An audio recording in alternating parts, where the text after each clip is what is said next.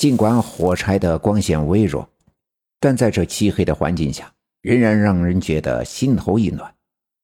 我奶奶点燃眼前的蜡烛，直勾勾地盯着蜡烛的火焰。那火焰再次跳动了几下，突然“啪”的一下炸出了一个火花。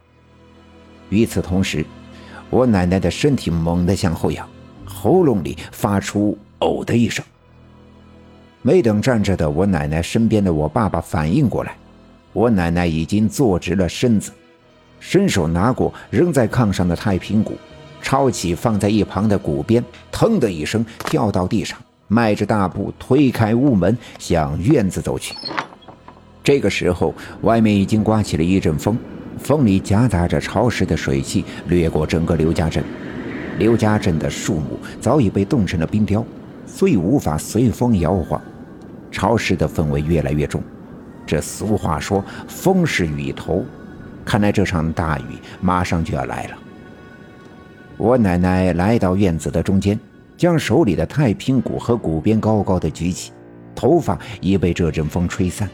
她仰面朝天，头发蓬乱，用鼓鞭用力地敲了一下太平鼓。鼓声清脆，震人心魄。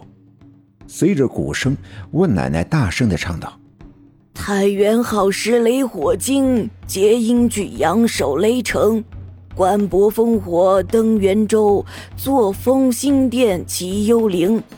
飘珠太华命宫病，上帝有见即回城。收云彻衣送清晚，居龙彻殿回秋红。我今奉诏急急行，此乃玉帝命君明。敢有惧者，罪不轻。急急如律令，急急如律令。我奶奶连唱三遍。一遍比一遍急促，一边吟唱，一边不断的敲击着太平鼓。他扭动腰身，腰铃哗啦啦的作响，或者太平鼓的鼓声以及鼓柄上拴着铜钱的哗啦声越来越急促，越来越紧迫。而刘家镇早已如夜一般宁静，于是这鼓声以及吟唱的咒语在这寂静中显得十分的突兀。我奶奶吟唱的每一个字都清脆却又沉重，让听的人心脏跟着震颤，不能自已。外面的风越来越大，躲在屋子里的我爸爸和我爷爷甚至听到了风的呼啸声。我奶奶仍旧高举太平鼓，挥动鼓鞭，边敲击边吟唱。突然，那阵风就在他的身边旋转起来，越转越快。我奶奶的衣襟随风来回的摆动，发出哗啦啦的声响，而这阵风终于在他的面前变成了通天立地的旋风。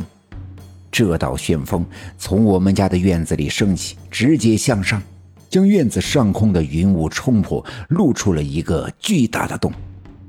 阳光终于从乌云的洞里照射进来，照在我奶奶的身上，闪出金灿灿的光。经历了这一阵恐怖的黑暗，这道金光显得尤为刺眼，光线越来越强，屋子里的人们甚至无法睁开眼睛直视，只能看到一片白茫茫。鼓声以及我奶奶的吟唱声从这片白光中传开。飘珠太华命宫病，上帝有见即回城。收云彻衣送清晚。居龙撤殿回秋红，我今奉诏急急行，此乃玉帝命君明。敢有惧者，罪不轻。急急如律令，急急如律令。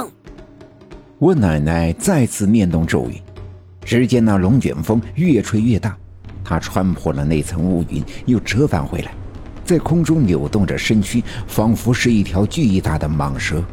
它张开大口。将乌云吸入他的腹中，乌云被吸入的越来越多，那条龙卷风也越来越大，投射进来的阳光也越来越充足。那些乌云四散奔逃，而那条龙卷风便在空中到处追赶。乌云走投无路，与龙卷风纠缠在了一起。霎时间，雷声隆隆，紫色的闪电噼里啪啦的闪出耀眼的光芒。我奶奶手里的太平鼓越敲越快，嘴里的口诀也越念越急。最终，那道龙卷风追赶着残存的一团乌云向东面飞去，翻过东山小阴坡，不见了踪影。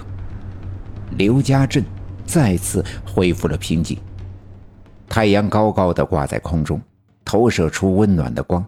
这光芒将刘家镇包围，似乎是一双炙热的大手。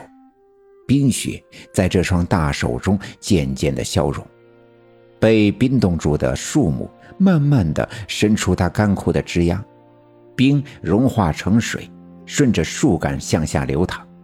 野外的地面也开始慢慢的融化，水向低处流淌。汇聚在刘家镇南面的小河沟里，形成了一道涓涓的溪流。那些被冻成冰雕的家禽和牲畜也开始尝试着活动着身体，它们身上的冰只剩下薄薄的一层，随着它们扭动，开始碎裂并滑落在地上。鸡鸭发出咯咯嘎嘎的叫声，刘老七家那头大母驴也甩了甩尾巴，呜啦呜啦的叫个不停。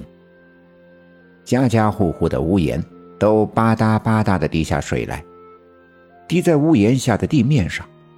太阳的光越来越温暖，一切寒冷便在这温暖的阳光中消融。地面上升起白色的雾气，那雾气飘向空中，在阳光的映射下变成了一道绚丽的彩虹。